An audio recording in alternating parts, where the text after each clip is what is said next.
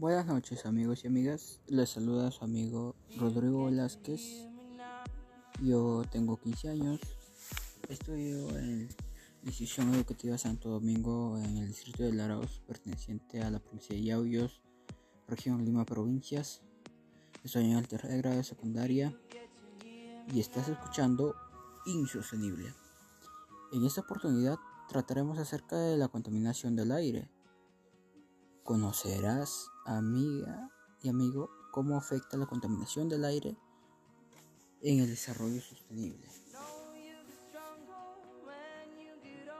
Debemos entender como contaminación del aire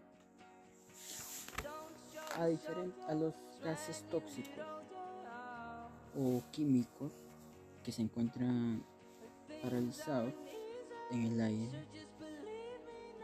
Y bueno, esto afecta un poco en la salud porque nos genera fatiga al momento de respirar.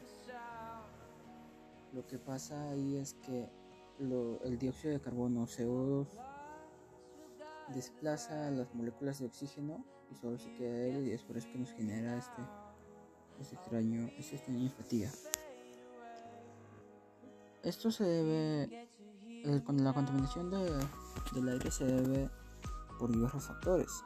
Entre ellos tenemos las industrias, que son creo que las madres contaminantes, así por decirlo desde mi punto de vista, porque son las que fabrican todos los productos que más adelante se, utilizan o las personas lo utilizan como contaminante, ¿no? Inconscientemente contamina más el ambiente. Las industrias que fabrican productos como el aerosol son perjudiciales no solo para nuestra salud, ¿no? sino para la naturaleza entera. Afecta a la capa de ozono, los aerosoles.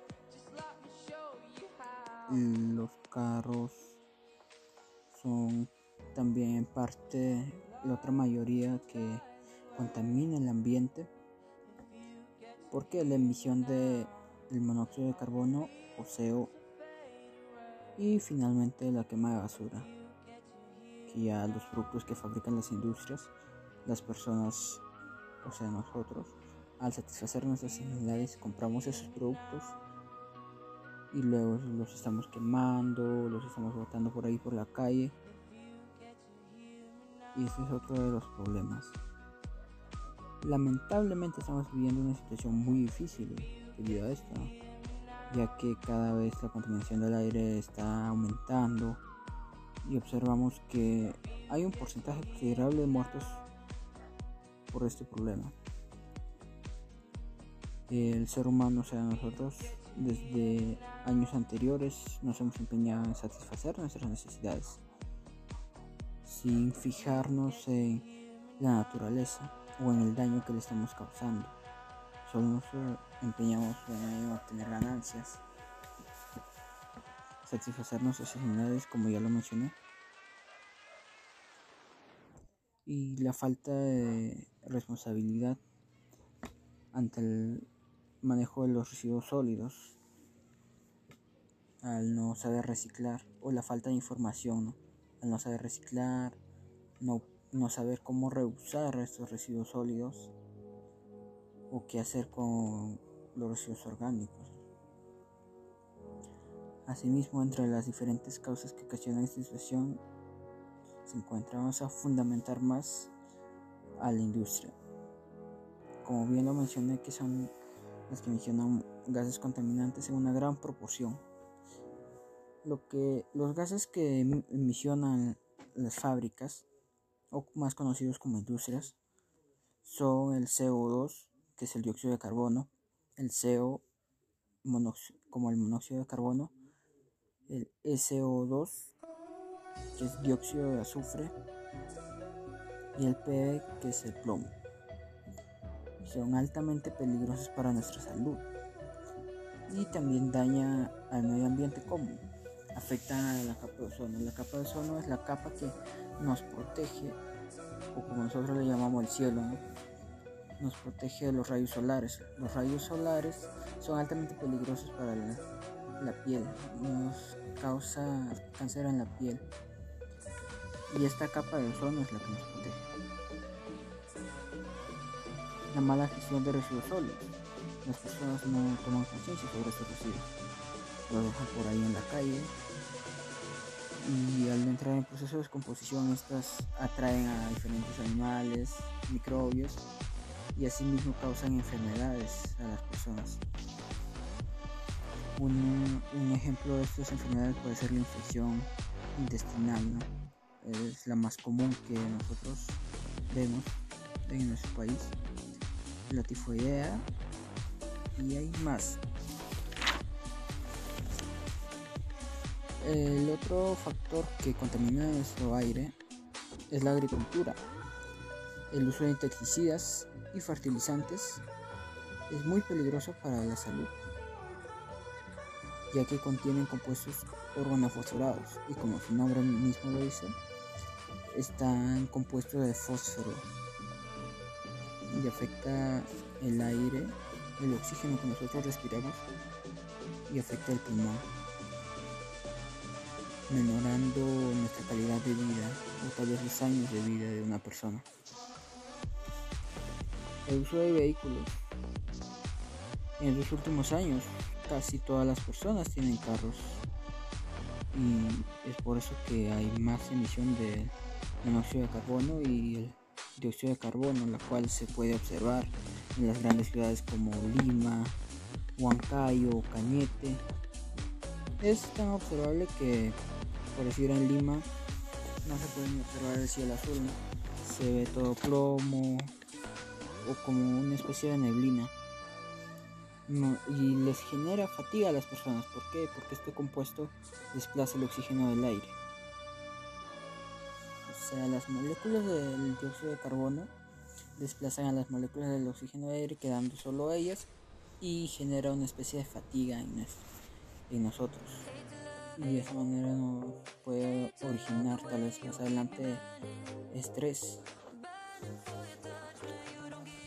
Podemos frenar todo esto, solo depende de cada uno de nosotros tomar conciencia y obviamente realizar acciones e iniciativas. Y estas acciones que yo propondría para mitigarlo son 1. La actividad física como práctica cotidiana en las familias podemos realizar ejercicios, los tipos de actividades físicas como aeróbicos o anaeróbicos, dependiendo de nuestra condición física, cómo nos sentimos o cómo estamos físicamente. Y sabiendo eso, podremos aplicar la intensidad de la actividad física que queremos realizar. Pero tiene que ser una práctica física, práctica cotidiana, de todos los días. Con eso mejoraríamos nuestra salud, el tiempo de vida. O sea, no solo es disminuir la contaminación del aire, es poner de la parte de nosotros. Hay que poner iniciativa. Es por eso que yo propondría la actividad física. Y sabemos por experiencia propia que no todas las personas se sienten bien con ellos mismos. La falta de autoestima en algunas personas y es por eso que algunas personas, o sea, por experiencia propia, les digo que el autoestima constituye una gran parte de nosotros. Si nosotros nos sentimos mal, es como el colegio, ¿no? Las personas que tienen problemas o los adolescentes que tienen problemas maltratan a, maltratan a las demás personas, es el bullying. Y a las personas adultas no, no específicamente hacen el bullying sino que dañan el planeta, pero sin saber, con una inconsciencia. Y cuando uno tiene una autoestima alta, uno está bien consigo mismo, vamos a querer cuidar el planeta, vamos a hacer las cosas bien. Eh, otro de las, lo que propondría mi idea, desde mi punto de vista, crear un cronograma de actividades donde organizaremos nuestros horarios, eh, donde a qué hora trabajar, a qué hora es hora del estudio, la hora de la comida, los ejercicios, ¿no? Porque como ya lo mencioné, la actividad física debe ser una práctica cotidiana y debemos encontrar un horario específico para estas actividades y no tal vez y no dejar de hacerlo, no dejar de realizarlo. El ocio es necesario y divertirnos después de tanto estrés, de tanto trabajo, de tanto estudio, de tanto estudio.